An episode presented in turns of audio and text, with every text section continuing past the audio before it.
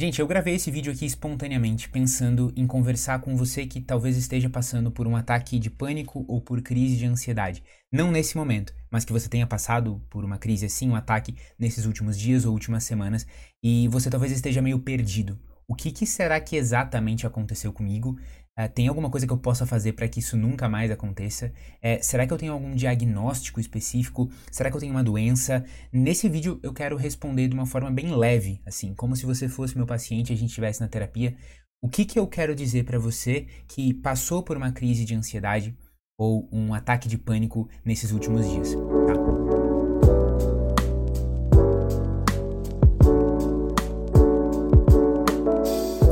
A primeira coisa que eu quero dizer para você é que você não é uma pessoa é, quebrada ou profundamente doente porque você teve um ataque de pânico ou uma crise de ansiedade. Eu mesmo, durante a minha infância e algumas vezes na minha adolescência e uma outra vez na minha juventude, tive ataques de pânico. E isso não significa que eu tenho um problema profundo, que eu tenho menos anos de vida do que as pessoas, que eu preciso tomar um remédio psiquiátrico para a vida toda. Eu também já tive depressão e hoje não tenho mais, já tive transtorno de ansiedade e hoje não tenho mais. Você ter um ataque de pânico só significa que você teve um ataque de pânico e que provavelmente a sua ansiedade precisa ser tratada. E ela ser tratada não significa necessariamente que você tem que tomar remédio pro resto da vida, que você tem que fazer terapia pro resto da vida. Uh, vamos entrar então concretamente no que, que é um ataque de pânico. Um ataque de pânico ou uma crise de ansiedade são duas coisas um pouquinho diferentes, mas primeiro vamos falar do ataque de pânico. O ataque de pânico nada mais é do que um pico de sintomas de medo.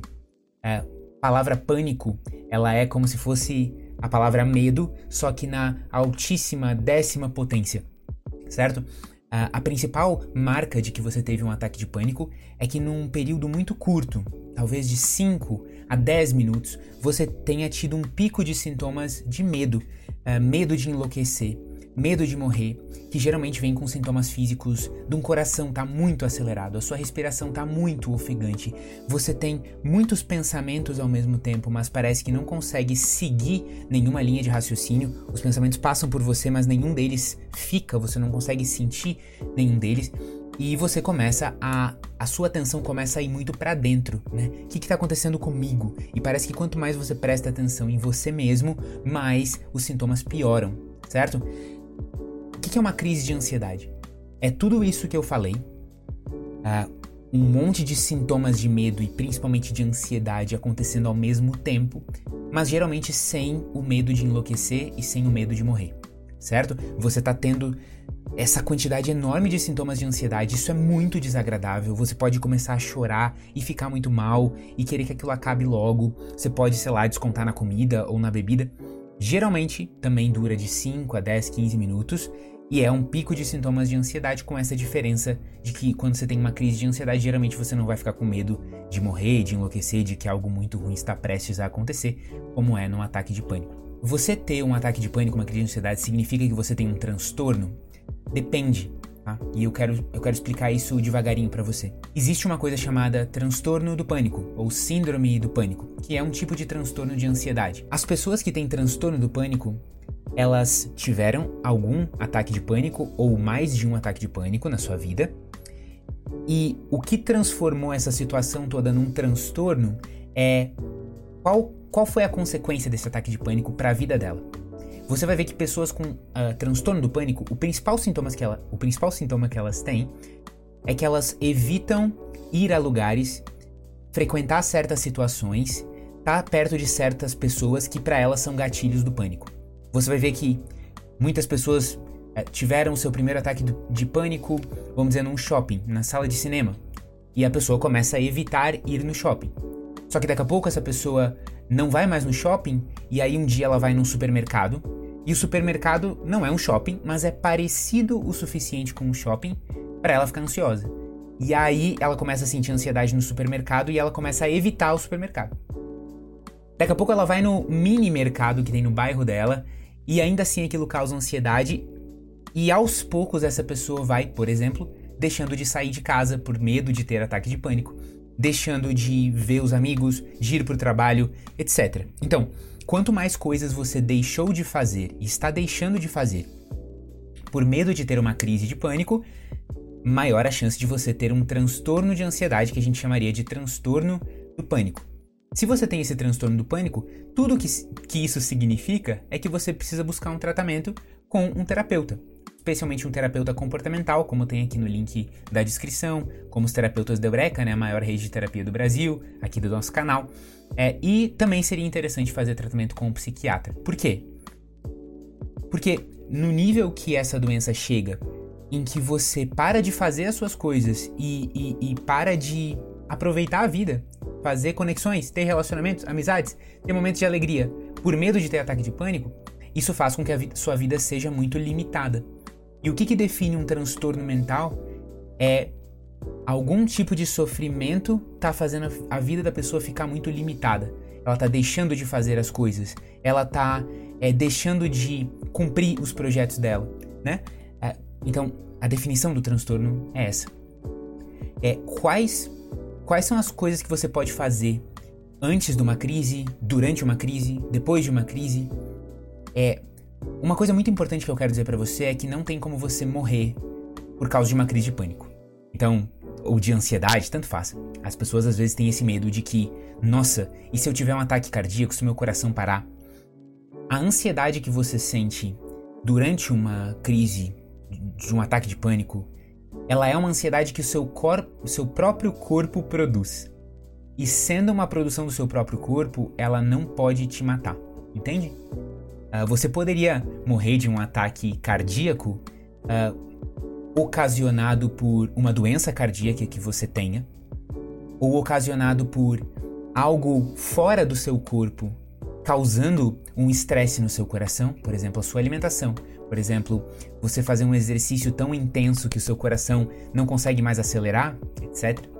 Mas o, o, o seu coração acelerando, a sua respiração ofegante, isso é uma coisa que seu próprio corpo está provocando e o seu próprio corpo não consegue biologicamente matar você, certo? A ansiedade que o seu corpo sente é, é uma ansiedade produzida pelo seu próprio corpo e que lá no fundo é o seu corpo tentando ajudar você. E isso é um negócio que às vezes os pacientes ficam loucos, tipo, será que meu corpo está tentando me ajudar? Pois é, gente. Qual que é a causa de um ataque de pânico?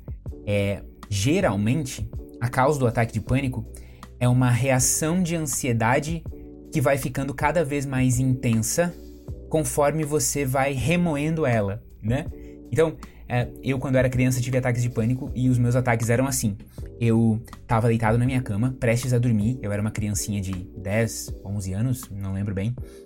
E eu começava a, a, ouvir aquele silêncio que fica de noite, assim. E eu, no escuro, no silêncio, começava a ouvir aquele chiado, aquele zumbido da eletricidade que às vezes você ouve se você mora em apartamento. E por algum motivo aquilo me fazia prestar atenção no meu coração e eu ficava ouvindo os batimentos do meu coração. E aí eu percebia que meu coração estava acelerando. Assim que meu coração começava a acelerar, eu começava a ficar preocupado. Meu Deus, o que está acontecendo? Só que ficar preocupado fazia o meu coração acelerar mais. E aí eu prestava mais atenção no meu coração. E aí eu começava a pensar, meu Deus, mas o meu coração acelerou mais, o que, que será que está acontecendo? E essa ansiedade antecipatória, de ficar antecipando, será que tem algo muito ruim acontecendo? Acabava causando o próprio ataque de pânico. É uma coisa muito estranha, né? É, é, é, é a nossa cabeça pegando informações do nosso corpo, amplificando essas informações e jogando de volta para o corpo e vai se formando um ciclo vicioso e aí chega no momento da crise de pânico, certo? Isso que acontece. Muitas vezes, é, o primeiro passo dessa crise de pânico não é porque por acaso você estava olhando ouvindo seus batimentos, né? Como aconteceu comigo. Muitas vezes você, por exemplo, já teve um ataque de pânico antes. E aí você vai para um shopping. E você pensa, nossa, se eu tivesse um ataque de pânico agora, será que eu conseguiria sair daqui? E aí você vê que não tá enxergando nenhuma saída perto de você, ou que você tá muito longe do estacionamento. E aquilo começa a te dar um nervoso. E aí você começa a olhar para esse nervoso que você acabou de ter como um sinal de que você está tendo um ataque de pânico.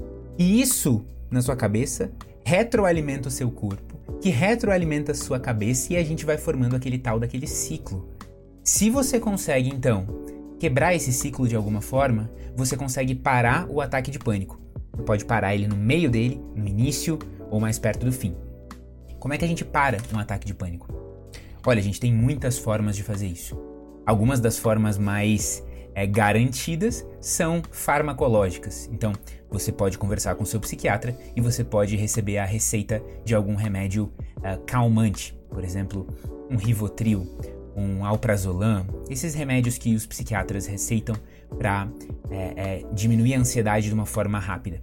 Porém, esses remédios eles não são recomendáveis para um uso mais longo. Não é ideal que você use esses remédios por anos. Existem pouquíssimos estudos mostrando o efeito de longo prazo desses remédios e eles podem, em algum nível, causar uma dependência, certo? Então, você pode usar em situações extremas, e eu recomendo que você use em situações extremas, não fique com medo, mas usar todos os dias ou usar por muitos meses, muitos anos, isso pode prejudicar sim o seu cérebro de várias formas e a sua saúde. Como é que a gente faz sem usar fármacos? Bom, existem algumas técnicas que eu sempre ensino para os meus pacientes na terapia para como sair de um ataque de pânico. E na verdade existe uma sequência de técnicas, beleza? E eu vou tentar explicar para você do jeito mais simples possível, como se eu fosse seu terapeuta e você estivesse aí do outro lado me ouvindo. Bom, uh, existem técnicas de respiração e existem técnicas que não envolvem a respiração. Muitas pessoas conhecem técnicas de respiração para você acalmar a ansiedade, só que muitas pessoas não se dão conta de que quando você está ansioso, às vezes você não consegue respirar direito. Uh, parece que a sua respiração muitas vezes fica trancada aqui em cima, né? né? Eu fico trancado aqui em cima respira. Como é que eu vou fazer uma respiração diafragmática? É, eu acho que é importante que você saiba as técnicas que não envolvem respiração, mas também as que envolvem, tá? Quando eu ensino para os meus pacientes, eu sempre digo assim: na hora da crise, uh, você tem que começar fazendo uma coisa muito simples que vai colocar a atenção da sua mente em algo que não seja o próprio corpo. E o principal exercício que eu recomendo é o exercício de grounding, ou em português, ancoragem. Como é que funciona isso? Uh, o objetivo desse exercício, dessa técnica rápida, é que você tire a sua atenção de dentro do corpo e jogue a sua atenção para fora. Então o que a gente faz? A gente dá uma pequena tarefa para o seu cérebro e a gente vai completando essa tarefa que é muito boba, mas enquanto isso, você não está alimentando aquele turbilhão e retroalimenta o ataque de pânico. Que tarefa é essa? Eu peço para você olhar em volta e falar o nome, a cor e o formato dos objetos em volta de você. Então você tá vendo aquela almofada ali atrás, né? Eu estaria olhando e diria: a almofada é verde e quadrada. Aí eu pego essa garrafa aqui. A garrafa é redonda e transparente. Aí eu olho para a cortina. A cortina é branca e reta. Tem um livro ali. O livro é verde e quadrado. A, parede é branca e é, e é alta. O mouse é preto e ele é arredondado. E você vai fazendo isso com os objetos em volta de você. Por mais estranho que pareça, o que acontece na maioria das vezes, e eu já tive pacientes ligando para mim uh, em situações de muita crise e eu ajudei eles a fazer isso pelo telefone.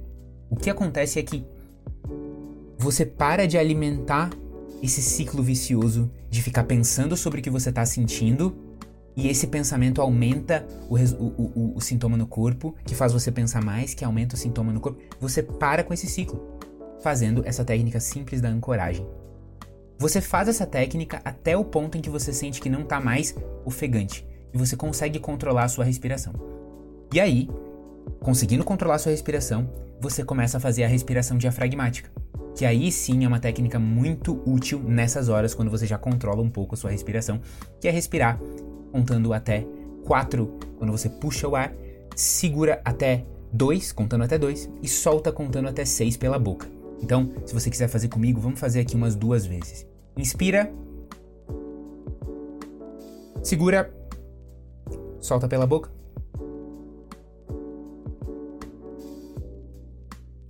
Agora inspira de novo. Segura e solta pela boca.